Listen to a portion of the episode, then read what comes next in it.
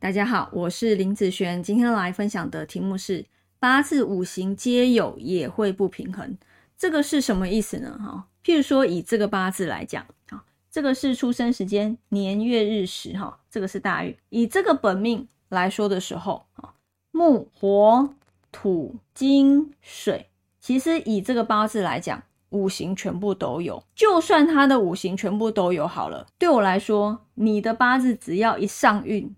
哦，大运有大运有流年的时候，你的五行就不再是只有这些五行了。因为我今天看的是运，假设我今天不看运的时候，这个八字的本命是不会动的，它不会有所变化。但是你在某些大运或某些流年会发生什么事，这是因为他们在变化的关系，所以你才会有好不好的起伏的问题，对不对？如果今天这个八字它只有本命，一直都只有本命，它这个五行是不会变动的，所以你每一年应该都是一样，应该都是一样的五行，因为它没有变动。但是如果你一上运加了大运加了流年，你身上的五行气就开始变化了，就开始会有什么变多、均衡、不均衡，一定就会开始不均衡了。好，这是百分之一百。你就算八字五行都有的人，你一旦看运的时候。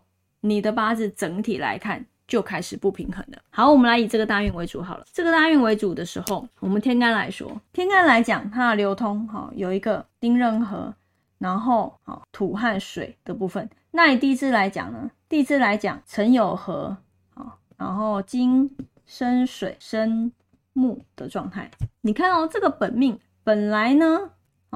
这个辰是在的，但是因为辰有合的关系，这个辰土突然就被它合走不见了。那不见这样状态之下呢，你在这个五行上来说，这样子五行气就会开始变得不平衡，也可以说变得嗯变化就开始有了。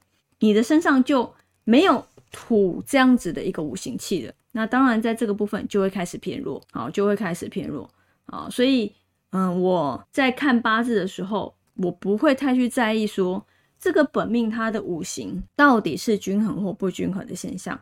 一旦你上运之后，它整个八字来说就是你身上所有的五行气一样，它在变化，你也在变化。那它一旦变化的时候，就一定会不平衡，要不然你的运势怎么会高高低低的呢？对不对？就是不平衡才会高高低低的嘛。都是平衡呢，应该是一条线才对，好，一条平行线才对，好。所以以这个八字来说，在这个大运里面。好，它的土运就开始变弱了。好，土方面的五行就变弱了。好，这个八字五行都有，那都是平衡的状态吗？